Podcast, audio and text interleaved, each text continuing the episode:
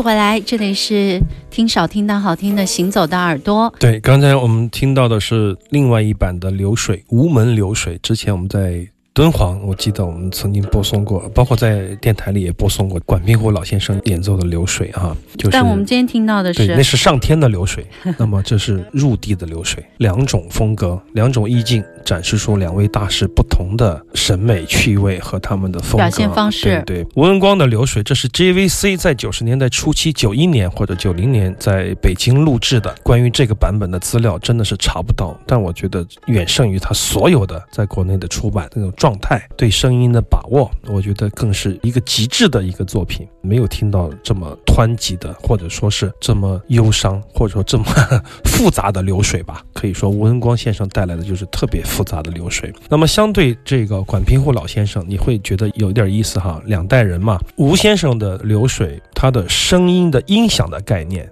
特别强悍，他把所有的音符声音化，你会听到不同的声响，就相当于在这个湍急的河道中遇到了不同的石头，声音发生了变化，是这样的一种意境的拓展。而管平湖先生就是心如流水，他是追求的是声音背后的意境。通达的、中庸的，只是那种中庸啊，是一种中正的这种感觉的声音背后的东西。两种意境，我觉得都非常的曼妙，基本上是情如其人吧。我觉得能做到这样的一个状态，这个时候声音是骗不了耳朵的啊。而且这个吴老他特别的稳，你看在最后就是那一段扫弦的那个，那个时候，对，很多人很多人会把那一段弹得很急躁，对对，你但是你听它颗粒性特别好，就是因为他追求的是慢嘛，就要秃噜很容易啊，想要快特别容易，但是像弹药每个声音干干净净，确实需要极大的耐性和训练。吴文光在这个技巧和意识的方面，我觉得已经达到一种非常巅峰的状态了。在这个时候，而且他的对声音的把握之敏感、敏锐，对声响的选择、响度、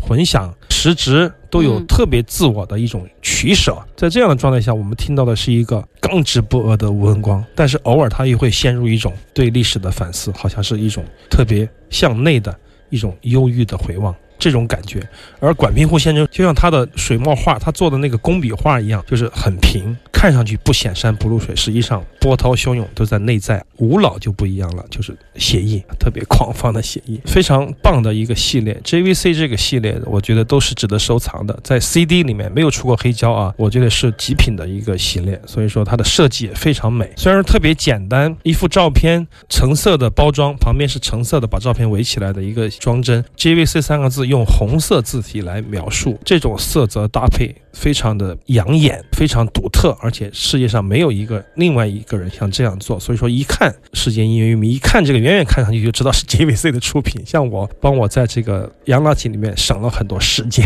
就是一看我就先装上再走，就是这样的感觉。拿了就没错，嗯，是非常重要的一个系列，这是我们听到的非常振奋、非常令人震撼，震撼之后又有心有余响的那种感觉的，来自吴文光先生的《流水》。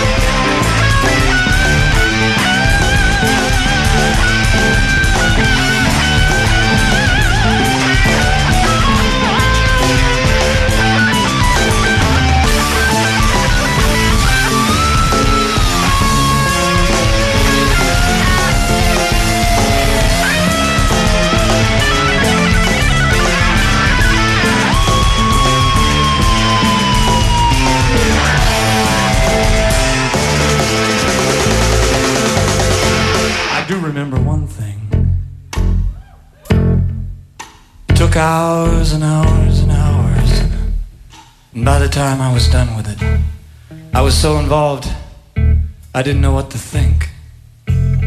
I carried it around with me for days and days, playing little games. Like not looking at it for a whole day, and then looking at it to see if I still liked it.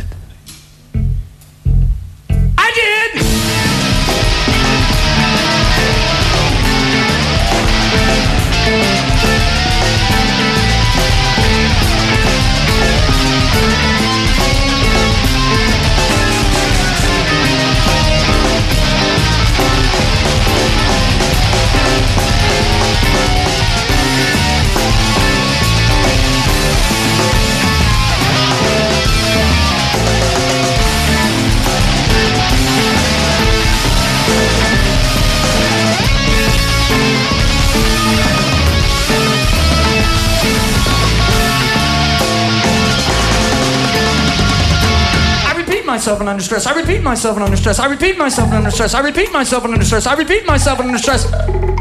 I repeat. The more I look at it, the more I like it. I do think it's good. The fact is, no matter how closely I study it, no matter how I take it apart, no matter how I break it down, it remains consistent.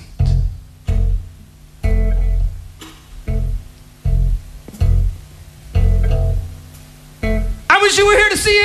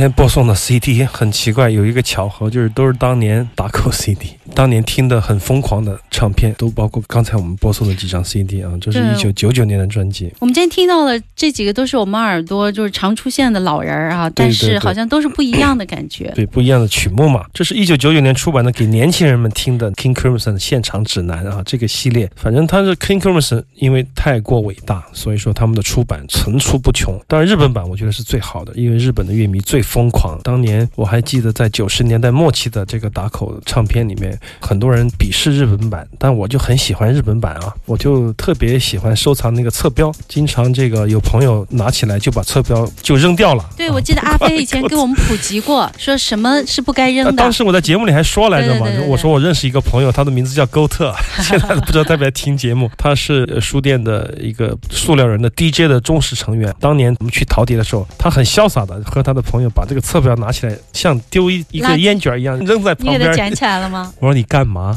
我说你在干嘛？我当时很愤怒，跟他说很早了，他应该感谢我。他会觉得很零二零三年那么早就跟他说你在干嘛？这个东西很珍贵啊，这个这么好看，应该留着，它是一个完整的一个收藏品，很奇怪的一个现象。当时什么都不知道嘛，我们但当时我们很多人都不知道。对，我就说他会让你贬值的。这样一说，哎，大家就哎是吗？就收起来。看吧，其实我也不清楚是不是会贬值，但但是我的预感就是这样的，我觉得这个东西如果没有这个侧标就不完美了。我喜欢日本人设计的那种好看的那个设计感。当年的 King Crimson 可没什么人要，我感觉 五块钱大把。就像这样的现场，没有人收集现场，只有我像我这样的傻子才买现场的专辑，因为我想听他们的现场的演奏的那种感觉。因为我知道录音吗？对对对，我知道录音棚里是不一样的，和这个现场录音棚里是可以剪、可以修改。现场虽然说也可以修改，但是大部分的声音都是真实的。一个乐手应该听他们的现场，就可以知道他们用什么样的速度、什么样的那种现场的那种节奏、那种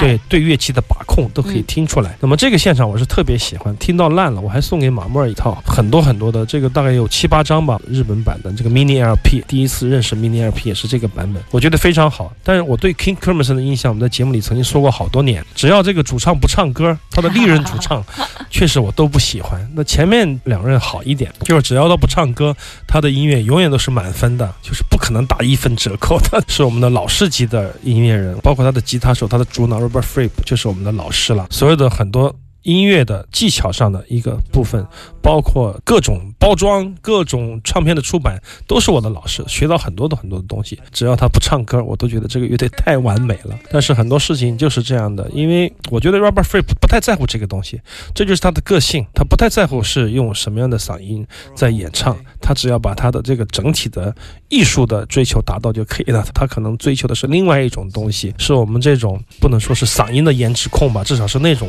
满足于比较小趣味的人的那种要求，可能不在他的视野范围之内吧。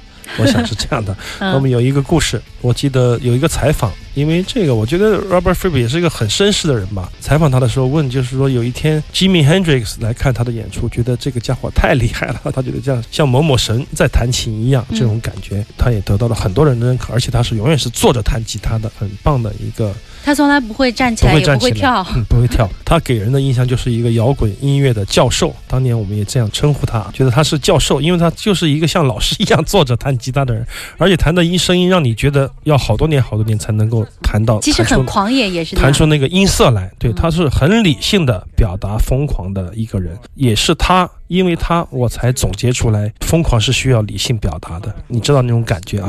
你必须要控制它，然后再扔掉技术，再用你的纯感性去演奏，才能演奏出像 King Crimson 这样的伟大的作品。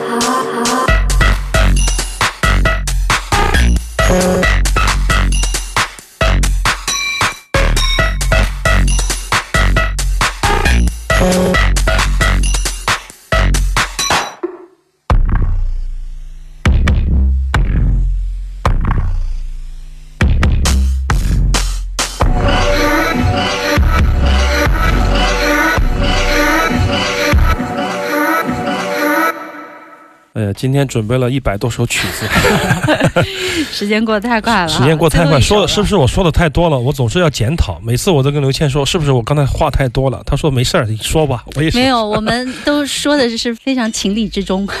对，Andy Stott，这是来自于曼彻斯特的前卫电子，实际上他电子一点都不前卫，诶也很注意声音的那种奇妙的感觉。实际上，我觉得他的电子乐的厉害的地方在于它很数码，它一点都不模拟，它不想给你传统乐器的声音，它想给你一个很拧巴的，好像是现实又像是未来的那种声音啊。我怎么觉得好像有点像，就是马莫尔当时在录音棚里面 搞了很多那些机器，然后那些零件敲出来的声音。对对对，就是他就告诉你，这不是正常的乐器声音，也不是某一类现实的声音的产物，而是他自己驾驭出来的、制造出来的各种奇怪的声响，在他的音乐里面可以听到非常硬的这种感觉，嗯有点 hardcore digital 的感觉，但实际上他也不是，他就是用自己的方法来驾驭这些声音，把它混合在一起，你可以听到很粗粝的。东西，但是实际上它是很精巧的在编排，嗯就这种矛盾的感觉可以在节目里听到。哎，我们今天节目还有一首没说，就是有两首吧那首，对对对。对对，刚才听到的那位一直跑调的大妈 Connie Kamali，她是马里的一个很重要的唱将，但是因为她的琴师一直在跑，所以说她也被带跑。那个磁带我觉得特别好，八十年代的马里的磁带绝版了啊，非常好听的一位女歌手，但是她确实是这张专辑有点跑。前面呢听到的是 Fly and Family Stones。好，我们今天节目就是这样了，感谢您的收听，下周日见。